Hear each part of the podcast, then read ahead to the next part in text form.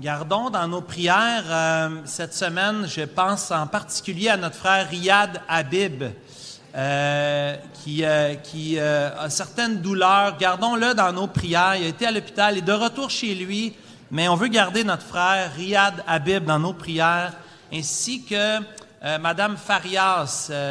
Juliette m'a envoyé un message comme quoi qu'elle a été hospitalisée. elle aussi a besoin de nos prières au niveau de sa santé. Euh, gardons Mme Farias ainsi que euh, Riyad Habib dans nos prières cette semaine. Je vous invite, s'il vous plaît, de tourner dans 2 Thessaloniciens au chapitre 2 pour un passage qui nous fait réfléchir concernant le jour du Seigneur, le retour du Seigneur. Est-ce que c'est déjà arrivé? Est-ce que c'est déjà la fin des temps? Toutes sortes de gens ont fait des prédictions à ce sujet. Toutes sortes de religions ont prédit la fin du monde. Peut-être que vous avez déjà entendu parler de cela, des dates qui ont été annoncées finalement que c'était pas le cas, c'était pas pas arrivé. On est encore là, n'est-ce pas? Même des chrétiens, malheureusement, tombent dans le panneau de vouloir prédire le jour du retour du Seigneur. Paul veut encourager les chrétiens à Thessalonique. On l'a vu dans les deux derniers dimanches qu'on a prêché dans Thessaloniciens. On a vu que Paul voulait réconforter les chrétiens affligés, les chrétiens qui vivaient dans l'affliction. Paul voulait les encourager, voulait leur témoigner sa joie, sa fierté. Je suis fier de vous. Je parle de vous-même aux, aux chrétiens de d'autres églises parce que je vois votre persévérance, je vois votre fidélité malgré l'affliction, malgré les difficultés, les persécutions, les tribulations, les souffrances.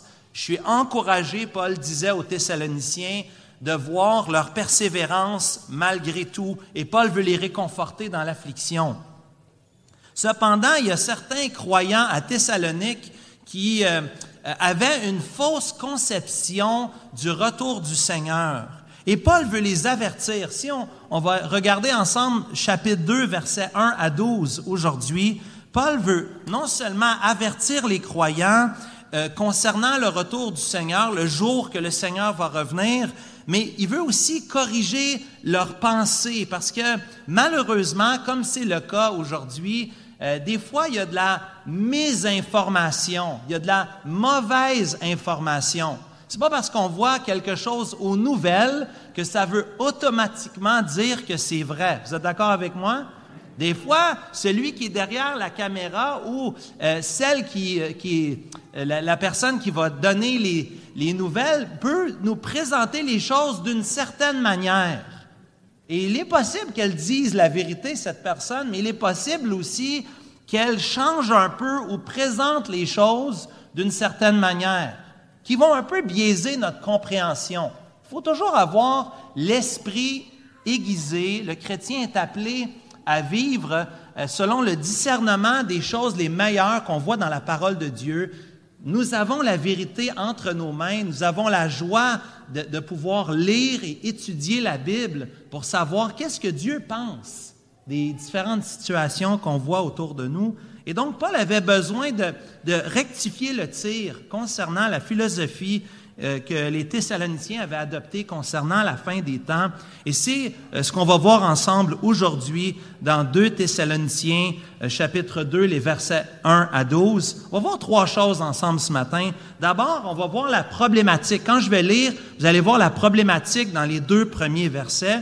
Ensuite, l'erreur corrigée. Paul va, comme un bon professeur, un bon parent, non seulement soulever l'erreur, mais la corriger, corriger le tir. Et finalement, dans les versets 11 à 12, nous allons voir la troisième section de ce passage qui va nous parler du jugement prononcé. Parce que oui, la parole de Dieu nous parle de bénédiction, mais aussi de jugement pour ceux qui ne croient pas et ceux qui euh, n'aiment pas le Seigneur Jésus. Donc, on va voir ces trois choses ensemble avant de lire. Prions, s'il vous plaît.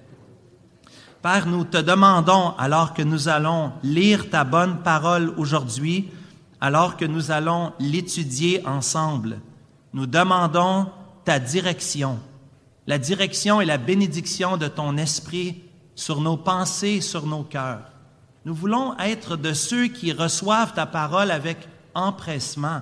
Et comme nous venons de chanter, nous voulons que ta parole puisse non seulement changer notre tête, mais notre cœur et notre vie. Nous voulons vivre pour toi, Seigneur. Nous voulons vivre avec la pensée de l'éternité, pas seulement une pensée d'aujourd'hui, temporaire, mais nous avons, nous les chrétiens, cette pensée de l'éternité, cette emphase sur l'espérance de ton retour, Seigneur Jésus. Bénis ta parole dans nos cœurs aujourd'hui. Nous t'en prions. Amen. Lisons ensemble 2 euh, Timothée chapitre 2 euh, Thessaloniciens 2 Thessaloniciens chapitre 2 verset 1. Pour ce qui concerne l'avènement de notre Seigneur Jésus, euh, de notre Seigneur Jésus-Christ et notre réunion avec lui, nous vous prions, frères, de ne pas vous laisser facilement ébranler dans votre bon sens euh, et de ne pas vous laisser troubler, soit par quelque inspiration, soit par quelques paroles ou par quelques lettres qu'on dirait venir de nous, comme si le jour du Seigneur était là. Que personne ne vous séduise d'aucune manière, car il faut que l'apostasie soit arrivée auparavant et qu'on ait vu paraître l'homme du péché, le fils de la perdition, l'adversaire qui s'élève au-dessus de tout ce qu'on appelle Dieu ou de ce qu'on adore, jusqu'à s'asseoir dans le temple de Dieu, se proclamant lui-même Dieu. Ne vous souvenez pas que je vous disais ces choses lorsque j'étais chez vous? Et maintenant, vous savez ce qui le retient, afin qu'il ne paraisse qu'en son temps. Car le mystère de l'iniquité agit déjà. Il faut seulement que celui qui le retient euh, encore ait disparu. Et alors paraîtra l'impie, que le Seigneur Jésus détruira par le souffle de sa bouche et qu'il anéantira par l'éclat de son avènement. L'apparition de cet impie se fera par la puissance de Satan, avec toutes sortes de miracles, de signes et de prodiges mensongers, et avec toutes les séductions de l'iniquité pour ceux qui périssent parce qu'ils n'ont pas reçu l'amour de la vérité pour être sauvés. Aussi, Dieu leur envoie une puissance d'égarement pour qu'ils croient aux mensonges, afin que tous ceux qui n'ont pas cru à la vérité, mais qui ont pris plaisir à l'injustice, soient condamnés. Que l'Éternel bénisse sa parole dans nos cœurs aujourd'hui. La problématique soulevée par l'apôtre Paul se voit dans les deux premiers versets ici. Paul veut écrire aux Thessaloniciens une deuxième lettre et déjà on commence à comprendre pourquoi cette deuxième lettre vient rapidement après la première lettre. Paul veut parler d'urgence ici. Il y a un danger. Euh, vous remarquez cette prière. Nous vous prions, frères, nous vous supplions, frères, de, de porter bien attention ici. C'est important. Il écrit lorsqu'il voit un problème chez les Thessaloniciens concernant le, retour du Seigneur, l'avènement, le retour du Seigneur.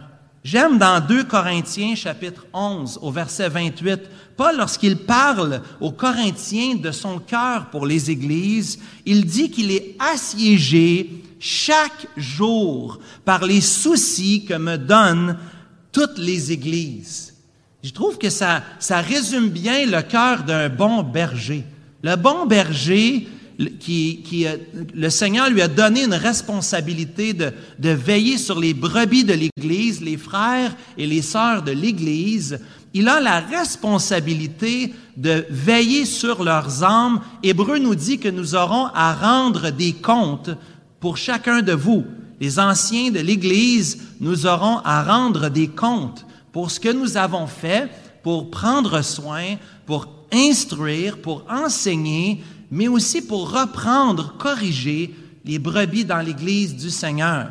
Paul avait un souci profond pour les églises, malgré le fait qu'il est loin, malgré le fait qu'il continue son ministère, il a en tête, il a dans ses prières, dans son cœur, les Thessaloniciens, il a le souhait, le désir de voir l'Église marcher pour le Seigneur avec droiture fidèlement. Et lorsque Paul entend ce qui se passe à Thessalonique, Paul ne peut pas passer ça sous silence. Paul veut les encourager, mais Paul veut les corriger, les ramener. Et comme pasteur de l'Église, bien sûr, euh, euh, nous les frères, les pasteurs de l'Église, nous avons beaucoup à cœur votre santé spirituelle. Et nous aussi, on se fait des soucis pour vous. On vous amène dans les prières, dans nos prières, lorsqu'on est réunis ensemble, on veut prier pour chacun d'entre vous et on s'intéresse à vous, à votre vie spirituelle. Et la plus grande joie qu'on a, c'est nous dit l'apôtre Jean, c'est de voir les enfants de Dieu qui marchent dans la vérité. C'est notre désir, c'est le souhait de notre cœur, c'est que vous restiez attachés, fidèles à Dieu et à sa parole. Paul ici, nous voyons le, souci qu'il a pour les Thessaloniciens, cette prière, cette supplication qu'il a pour les Thessaloniciens concernant le retour du Seigneur. Peut-être vous allez dire ce matin, mais le retour du Seigneur, qu'est-ce que ça va, en quoi ça va m'aider demain matin? Lorsque je retourne à l'école pour toi qui es étudiant ou lorsque je retourne à mon travail ou à ma retraite. Peut-être tu es retraité puis tu te dis, ben, qu'est-ce que ça change? Qu'est-ce que ça pourrait bien changer pour moi, le retour du Seigneur? D'abord, avant de parler de son retour, on va parler de sa première venue. Ici, nous parlons de sa première venue où le Seigneur Jésus est venu dans le monde, où il est né d'une vierge, où il a vécu dans une famille comme toi et moi. Lorsqu'il avait des frères, le Seigneur Jésus avait des frères terrestres, oui. Il a eu un ministère pendant trois ans. Il a fait quantité de miracles pour confirmer qu'il était vraiment le Seigneur, qu'il était Dieu. Il a enseigné avec autorité. Il a vécu une vie parfaite, sans péché. Il a été faussement accusé. Bien sûr, il fallait monter une histoire pour l'envoyer à la croix parce que Jésus n'a jamais péché, n'a jamais commis aucun péché. Et on a fabriqué une histoire pour qu'il puisse être envoyé mourir à la croix du calvaire. Ainsi, il meurt à la croix pas pour ses péchés, il n'avait jamais commis de péché, mais il est mort pour nos péchés. Trois jours plus tard, il est ressuscité. Quarante jours plus tard, il est remonté au ciel. Et oui, ça c'est sa première venue. Mais la parole de Dieu nous parle du retour du Seigneur Jésus. Et ce sera un retour triomphant. S'il est venu dans une crèche, laissez-moi vous dire que son deuxième retour ne sera pas dans l'humilité. Au contraire, lorsque le Seigneur Jésus va revenir, ça va être grandiose ça va être big, comme diraient les jeunes. Hein? On va pas manquer ça. Tout le monde va le voir. La Bible nous dit qu'il va revenir. On a vu déjà dans 1 Thessaloniciens chapitre 4, les versets 13 à 18, Paul avait déjà adressé le sujet du retour du Seigneur auprès des Thessaloniciens. Ceux qui sont morts vont d'abord être pris avec le Seigneur. Et ensuite, nous les vivants, nous qui serons restés, nous qui ne serons pas encore endormis ou morts, nous serons pris dans la présence du Seigneur Jésus aussi.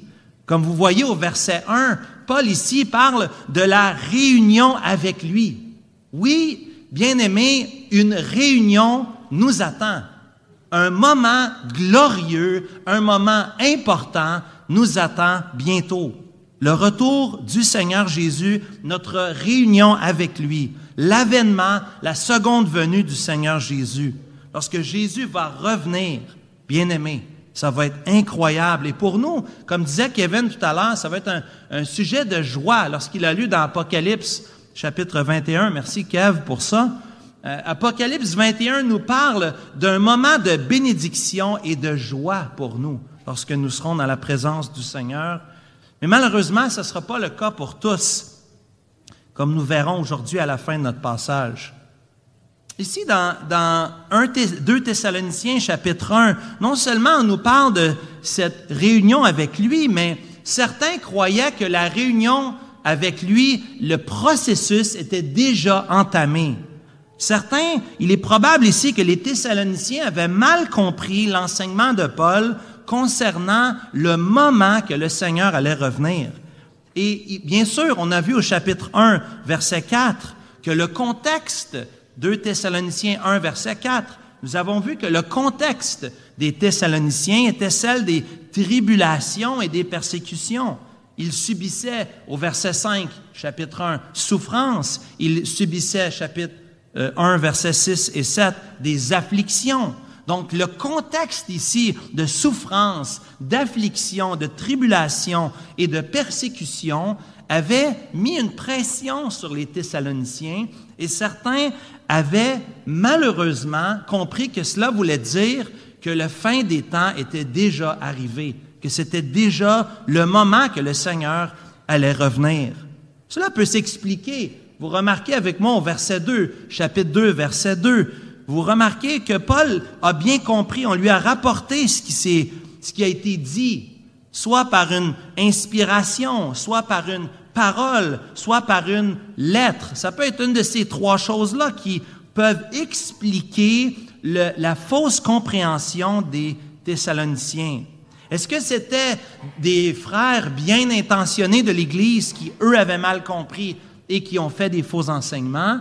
C'est possible. Plusieurs croient que ce sont des faux prophètes ou des faux docteurs qui sont venus s'aimer, semer la zizanie dans l'Église par des faux enseignements, par des fausses lettres.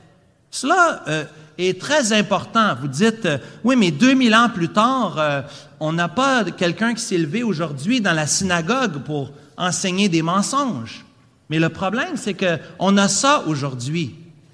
La plupart d'entre nous, sinon pas chacun d'entre nous, nous avons au moins un appareil électronique avec lequel on peut faire des recherches en une fraction de seconde, où on peut écouter d'excellents messages, de merveilleux enseignements, comme on peut écouter des mensonges et de la vidange, des choses qu'on devrait mettre aux poubelles.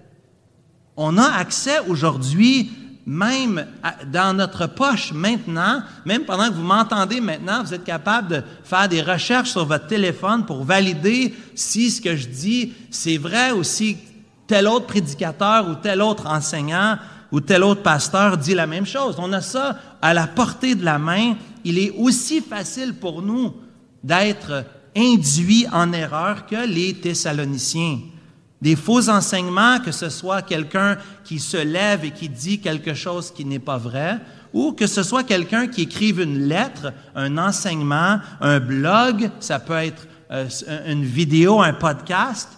Bien, bien aimés frères et sœurs, nous devons avoir les antennes allumées. Nous devons avoir un regard critique de ce que nous entendons. Il faut être un peu suspicieux pour être sûr que ce que nous recevons, c'est vrai.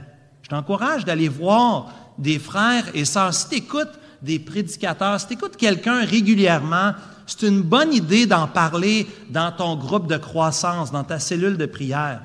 C'est une bonne idée d'en parler avec d'autres personnes dans ton entourage ici à l'Église. Venez voir un des anciens, un des pasteurs. Notre sœur Angie est régulièrement en train de, bloguer, de faire des podcasts. Son contenu est excellent, mais elle pourrait aussi peut-être t'aider à t'aiguiller où est-ce, qu'on devrait aller et ce à quoi nous devrions écouter. C'est bon d'avoir la parole de Dieu, c'est bon d'écouter, mais il faut se méfier sur le message que nous recevons. Parce qu'ici, les Thessaloniciens étaient troublés. Vous remarquez ici ce que Paul va dire. Paul va parler de ce que ça produit chez les Thessaloniciens. Remarquez ici au verset 2, Paul va dire qu'ils sont troublés, ils sont ébranlés. Ça va loin. Ça va loin. L'enseignement de la parole de Dieu, si c'est mal fait, ça peut troubler, ça peut déranger, ça peut euh, apporter dans nos cœurs euh, de l'agitation, on peut devenir alarmé, on peut devenir euh, euh, confus euh, par l'enseignement, un, faux enseignement. Puis littéralement, dans l'original ici, l'idée d'être ébranlé, c'est une grande tempête, voire même un tremblement de terre. Ceux qui ont déjà vécu ça, vous savez ce que c'est. Il y a des gens ici qui ont vécu le tremblement de terre en Haïti en 2010. Il y en a qui ont été euh, affectés même dans leur santé à cause de cela, qui ont perdu les membres de leur famille, euh, qui ont vécu des moments tristes. Mais ici, Paul va prendre un mot. C'est tellement fort, ça s'apparente à un tremblement de terre, ça s'apparente à une tempête, une grave tempête en mer. Paul écrit parce que les effets dévastateurs se voient dans le contexte de l'Église de Thessalonique. Il y a un danger réel de voir que quelqu'un peut prendre des paroles enseignées de la Bible et tordre le sens. Ici, Paul a probablement même une frustration, on va le voir un peu au verset 5, probablement un peu de frustration, euh, voire de, de, de réprimande envers les Thessaloniciens parce que ces paroles sont apportées par quelqu'un d'autre et le sens est tordu. Un sens que Paul n'avait pas donné. Je sais pas pour vous, mais c'est une des choses les plus frustrantes dans ma vie quand on prend mes paroles et qu'on change le sens. J'ai des petits avocats chez nous, là, des trois petits avocats en formation qui savent, moi, mes papas t'as dit ça. C'est vrai que j'ai dit ça, mais j'ai aussi dit ça avant et j'ai dit ça après. Le contexte est important, n'est-ce pas? Ma femme ne fait pas ça parce qu'elle me connaît très bien, connaît mes intentions, puis elle essaie pas de, faire ces choses-là. En tout cas, c'est être très rare. Peut-être que moi, je le fais, chérie, il faudrait que tu, me dises ce que tu en penses.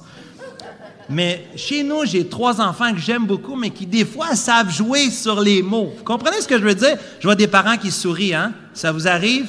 Les ados, on peut dire la vérité. C'est vrai qu'on fait ça des fois, hein? Des fois, ouais, mais mon ami, c'est difficile quand quelqu'un prend nos mots et change le sens. Et Paul, je pense, c'est la meilleure façon d'illustrer comment il se sent. Paul se sent ici, lorsqu'il décrit cette problématique, comme si on a pris ses paroles, puis on a changé le sens, on a changé l'intention que Paul avait au moment de les prononcer. Donc ici, euh, euh, bien aimé, euh, déjà le premier remède dans la problématique soulevée ici dans les versets 1 et 2, c'est de rester attaché à la bonne parole de Dieu, d'être fidèle, de rester près de sa parole, de savoir comment faire la différence entre ce qui est vrai de ce qui est faux. Vous savez comment un bijoutier peut savoir si le diamant est vrai ou faux? Savez-vous comment il fait ça? Il passe des heures à étudier un vrai diamant. Et lorsqu'on lui présente le faux, il n'a qu'à le regarder. Il voit que ce n'est pas un vrai. Nous avons besoin de faire la même chose, d'être amoureux, des étudiants éternels, passionnés de connaître les vérités de la parole de Dieu afin de pouvoir discerner les erreurs. Et c'est pour ça qu'on continue d'enseigner la bonne parole de Dieu aujourd'hui. Et aujourd'hui, nous voulons, frères et sœurs, que vous ayez une perspective juste, une vision juste du retour du Seigneur. Donc au verset 3, allons au verset 3 dans la deuxième section ici, où Paul veut corriger l'erreur. Non seulement qu'il va soulever la problématique, oui, il y a quelqu'un qui est en train de semer la zizanie, changer mes paroles euh, concernant le jour du Seigneur, mais ici Paul veut apporter la correction nécessaire dans les versets 3 à 10. Le retour du Seigneur, certains pensaient que les moments étaient déjà partis, c'est déjà arrivé. Mais Paul dit, attention, il y a quand même trois éléments qu'on voit dans les versets 3 à 10, que Paul va soulever, trois éléments dans les versets 3 à 10 qui ne sont pas encore arrivés et qui doivent arriver avant que ce soit la fin des temps. D'abord, au verset, euh, on voit déjà au verset 3, d'abord on voit l'apostasie ici. Il faut que l'apostasie soit arrivée auparavant. Deuxièmement, à la fin du verset 3, il faut que l'homme du péché, le fils de la perdition, l'apostat, donc c'est l'apostasie, il faut voir l'homme du péché de la perdition, l'adversaire qui s'élève au-dessus de tout ce qu'on appelle Dieu, de tout ce qu'on adore, n'est-ce pas?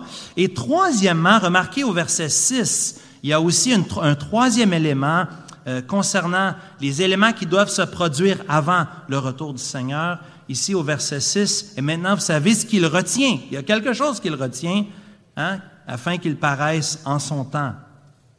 Ici, euh, Paul veut rappeler les éléments essentiels. Paul veut rassurer. Oui, le Seigneur revient bientôt, mais on n'est pas dans les secondes, ce n'est pas dans les secondes qui suivent où le Seigneur va revenir. Paul veut rétablir la paix. On va voir un peu plus tard au chapitre 3 que les Thessaloniciens étaient tellement perturbés qu'ils avaient arrêté même de travailler, certains d'entre eux, pensant que le retour du Seigneur était imminent. la paix ne régnait plus, le calme n'était plus là malgré les persécutions et les tribulations. Et comment on a fait pour rectifier le tir? Paul va utiliser la parole de Dieu et enseigner le plan de Dieu pour susciter, notez bien, pour susciter la foi et l'espérance. Le but de l'enseignement de la parole de Dieu, c'est non seulement pour savoir comment vivre pour lui aujourd'hui, mais c'est aussi pour que nos cœurs soient en paix concernant ce qui s'en vient. D'avoir foi et espérance. Bien-aimés, nous avons besoin de foi et d'espérance aujourd'hui. Nous vivons dans un monde qui veut faire taire, qui veut faire taire, qui veut je veux pas penser à qui ce qui s'en vient. Parle-moi pas de la mort. Je ne veux pas parler de la mort. Je suis tellement mal à l'aise de parler de la mort. C'est drôle que les enfants cette semaine m'ont posé la question, papa, maman, est-ce que vous avez acheté vos terrains? Avez-vous acheté vos terrains? J'ai dit, pas encore, mais ça va venir bientôt, ça va venir un jour, n'est-ce pas? On, va on a tous une date, bien-aimés il y a tous un moment. Si le Seigneur ne revient pas, on va tous partir à un moment donné. Es-tu prêt? Es-tu prêt pour cette journée-là? As-tu la paix dans ton cœur? As-tu foi et espérance aujourd'hui pour ce qui s'en vient? Si tu es inquiet concernant le futur, viens nous parler. La Bible nous enseigne à croire en Jésus-Christ et que croire en Jésus-Christ et en sa résurrection, c'est la preuve de notre résurrection. Cette semaine, un grand homme de Dieu est décédé. Un grand homme de Dieu qui s'appelle Timothée Keller. Un homme de Dieu. Je ne suis pas d'accord avec toutes ses positions, mais j'aime ce frère-là beaucoup. Il a été une grande bénédiction pour le monde évangélique. Et Tim Keller, on lui a posé la question avec le cancer, cancer du pancréas, trois ans, il est parti cette semaine. Je crois le, le 19, je crois qu'il est décédé. On a posé la question à M. Keller concernant le futur. un, jeune homme dit, comment tu peux être en paix avec ce que tu vis?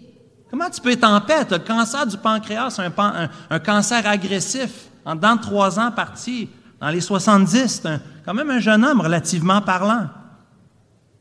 Il a dit, ma paix, Ma paix, c'est parce que le Seigneur Jésus, il est ressuscité. Et si le Seigneur Jésus est ressuscité, un jour je vais ressusciter. Un jour cette terre, la terre dans laquelle nous vivons, sera ressuscitée. La Bible nous dit que nous aurons des nouveaux cieux et une nouvelle terre. On l'a lu tantôt dans Apocalypse 21. Paul veut, encourager les chrétiens il veut les rassurer. Écoute, ça va être correct. Même si on vit des moments difficiles, même si on ne sait pas exactement comment tout va se passer, il y a quand même des grosses roches où Dieu a placé une fondation pour nous sur laquelle on peut s'appuyer. Oui, frères et sœurs, foi et espérance concernant le retour du Seigneur. On voit ici que Paul, au verset 3, veut avertir concernant l'apostasie. Que veut dire l'apostasie? C'est un mot qu'on n'utilise pas souvent, les jeunes. Peut-être que vous ne savez pas qu'est-ce que ça veut dire, le mot apostasie. Bien, ça veut dire d'abandonner la vérité. Ça veut dire de faire une défection. C'est quelqu'un qui, qui va abandonner la course dans sa foi, qui va abandonner sa marche avec le Seigneur. Et un, un Jean nous dit que ceux qui abandonnent, en fait, n'ont jamais été parmi nous. La réalité, c'est qu'il y a plusieurs personnes, c'est Jésus qui a dit ça, plusieurs vont dire Seigneur, Seigneur. Et lorsqu'ils vont arriver devant Dieu, qu'est-ce qu'il va dire le Seigneur? Je ne te connais pas, je ne vous connais pas. Plusieurs personnes peuvent témoigner, comme on a entendu Gerda ce matin, comme on a entendu Marc dans leur témoignage. Merci frères et sœurs pour ça. Plusieurs personnes peuvent dire des bonnes choses. Dieu connaît les cœurs, Dieu connaît la vraie vie. Et il y a des gens qui vont nous démontrer ici de notre vivant l'apostasie, qui ne sont pas des vrais croyants, même s'ils ont prophétie pour un temps, vont abandonner en cours de route. Ici, l'apostasie parle de défection ou d'abandon de la vérité. On abandonne la vérité. Donc, il y aura cette apostasie où des gens vont abandonner euh, la vérité, des gens qui vont se détourner du Seigneur Jésus, des gens qui, au moment, seront confrontés. Veux-tu être emprisonné? Pour ta foi?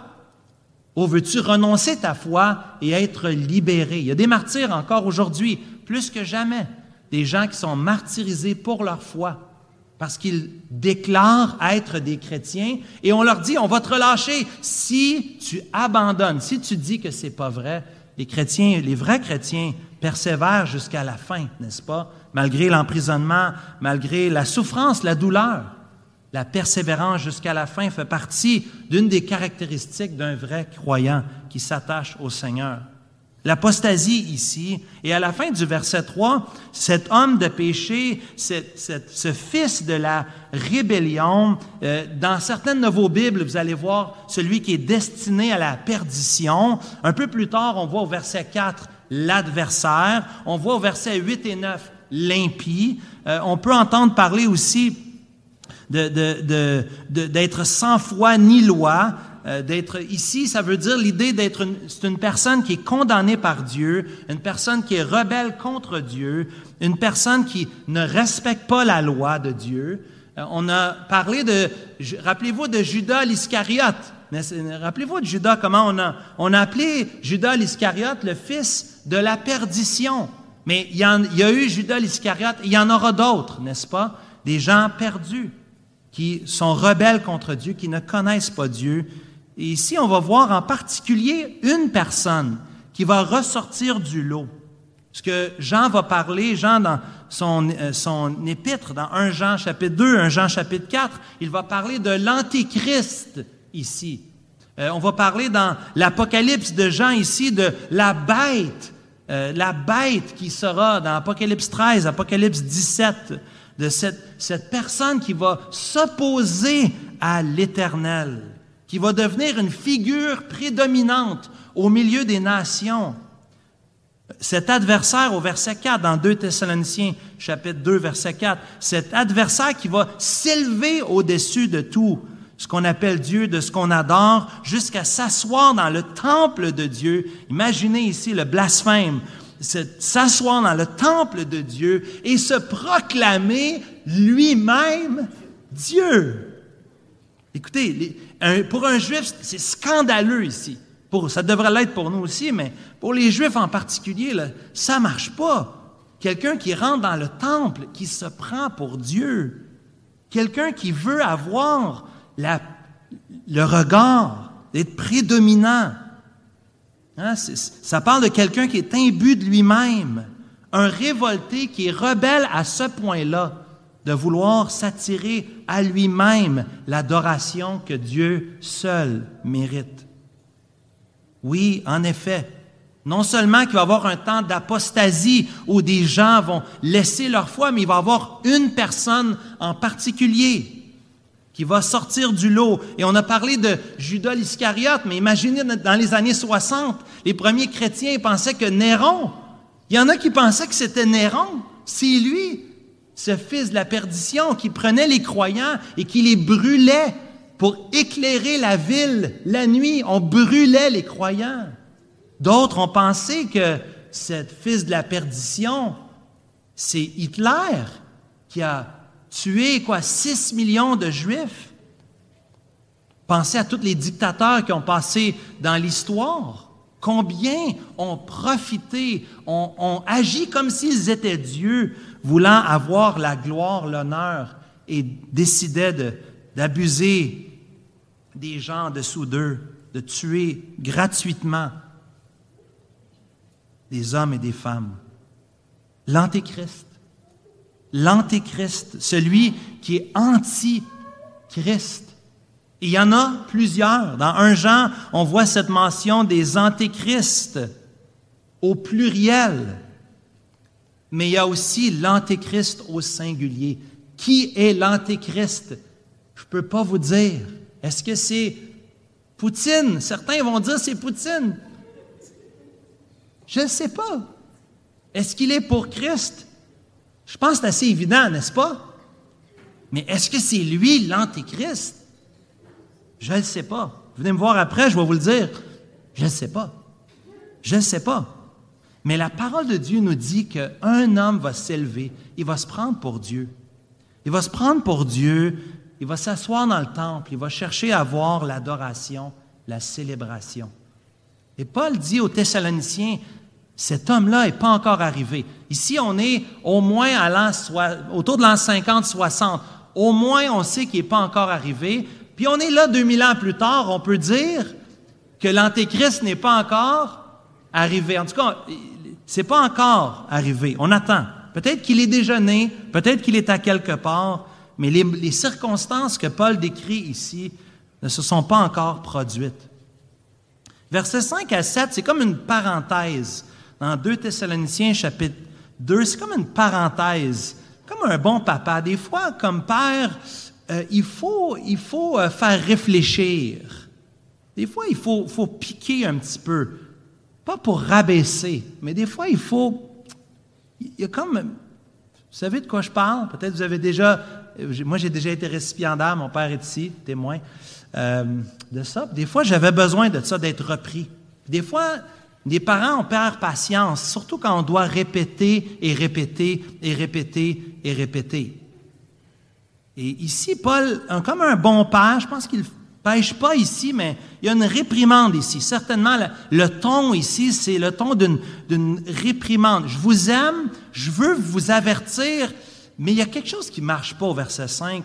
Écoute, je vous ai dit ces choses quand j'étais au milieu de vous.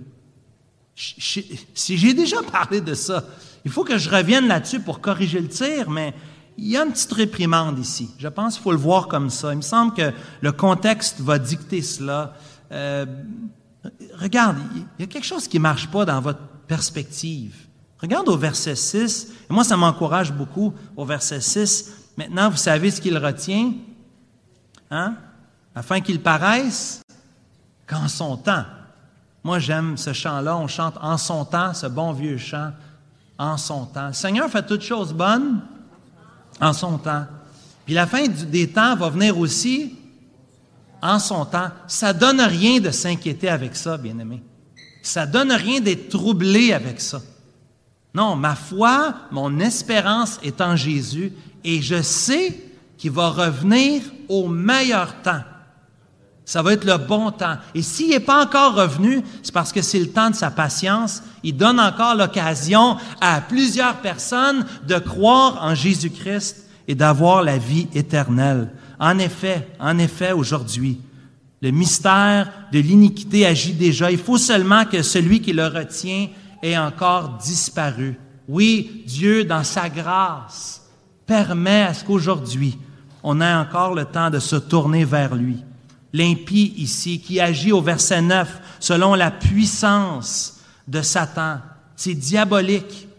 Des fois, on ne le voit pas. Le diable est bon pour ça, pour, parce qu'il est le père du mensonge. Il est capable de se cacher. Il est capable de voiler ses intentions réelles. Il peut passer pour une brebis, mais en fait, c'est un loup qui est déguisé en une brebis. Le faux enseignant ici ne va pas se présenter d'abord comme un faux enseignant. Il prend une, méthode détournée pour faire tomber les gens, pour que les gens puissent s'éloigner du Seigneur. Cet impie ici, agissant par la puissance de Satan, sera détruit, nous dit le verset 8. Le Seigneur Jésus va détruire du souffle de sa bouche. Le Seigneur Jésus n'a pas besoin d'une armée pour le détruire, seulement avec sa parole il anéantira par l'éclat de son avènement. Malgré toutes les séductions, malgré tous les mensonges qui seront proférés de la part de ce faux enseignement, ces, ces esprits séducteurs, le Seigneur, dans sa grâce et dans sa gloire, va revenir pour triompher. Et on voit finalement ce matin le jugement prononcé dans les versets 11 à 12. On doit aller là, on doit terminer là parce que c'est tellement bon. La finale ici est vraiment spéciale. Non seulement que le jugement est prononcé ici de la part du Seigneur. Mais en plus, euh, on va voir la semaine prochaine, dans les versets 13 et suivants, la bénédiction pour nous, les croyants. Regardez au verset 11 et 12, le jugement prononcé de Dieu. Et ça sonne un peu bizarre. Première fois que j'ai lu ça cette semaine, je trouvais ça un peu bizarre. Aussi, Dieu leur envoie une puissance d'égarement pour qu'ils croient au, mensonge. Que comment, comment comprendre l'égarement que Dieu envoie?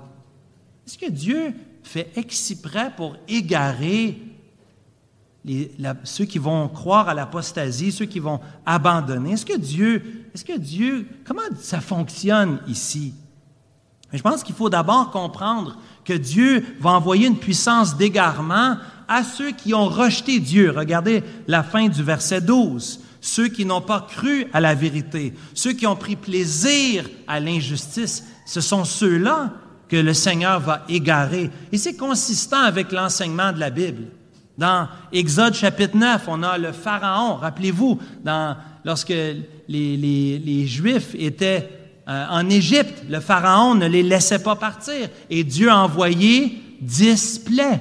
Et qu'est-ce qui est arrivé au cœur de Pharaon? Il s'est endurci de plus en plus et à un moment donné, Dieu endurcit le cœur de Pharaon. Dieu fait cela, comme dans Romains 1, versets 28 et 29. Dieu les livre, il nous dit, Romains 1, 28, à leur sens réprouvé.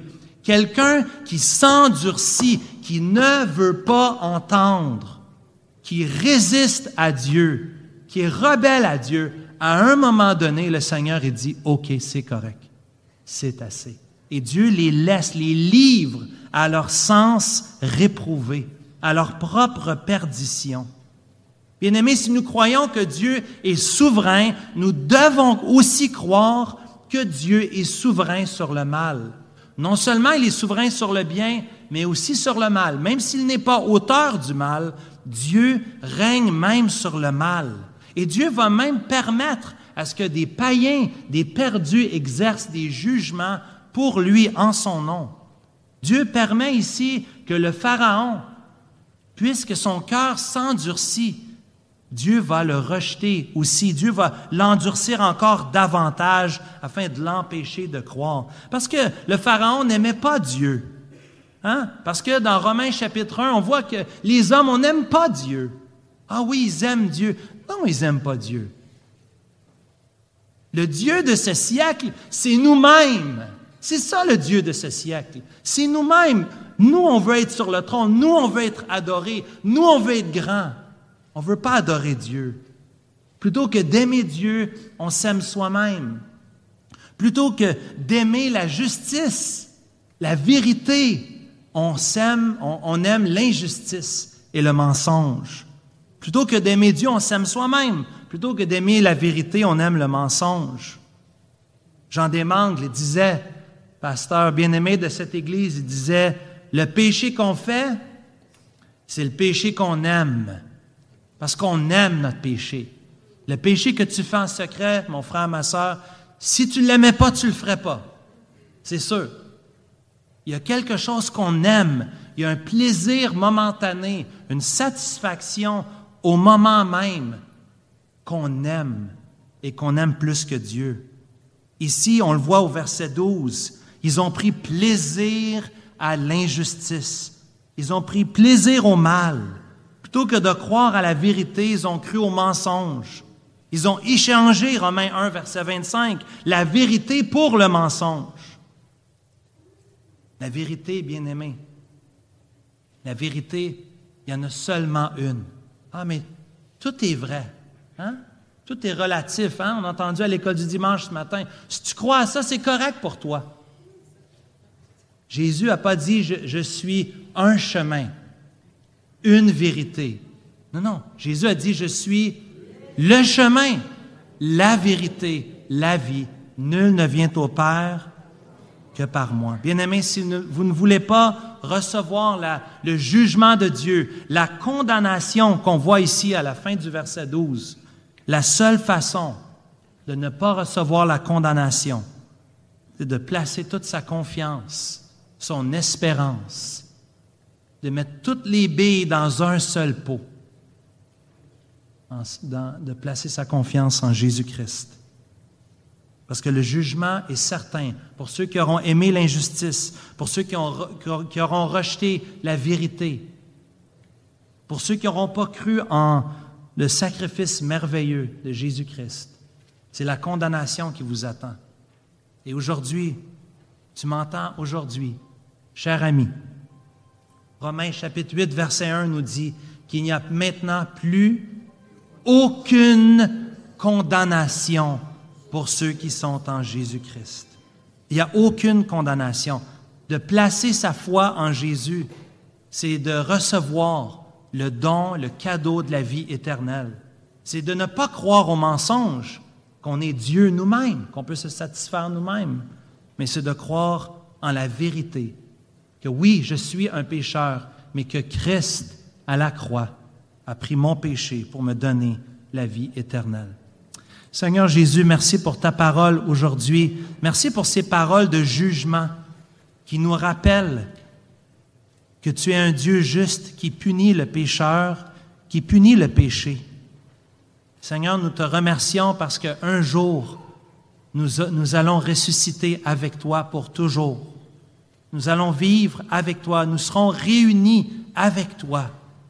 Seigneur, nous savons que ta parole nous dit qu'il y aura une période avant ton retour où l'apostasie, ou le fils de la perdition, d'un moment que tu retiens dans ta souveraineté parce que tu es gracieux et bon, il y a un jour que nous verrons le Seigneur Jésus revenant en gloire. Nous avons hâte, Seigneur, à ce jour. Et nous te prions, Père, pour chaque personne rassemblée ici aujourd'hui, qu'il puisse, qu'elle puisse avoir placé toute sa confiance en toi, Jésus-Christ, le seul Sauveur, le chemin, la vérité et la vie. Nous t'adorons aujourd'hui, Jésus. Amen.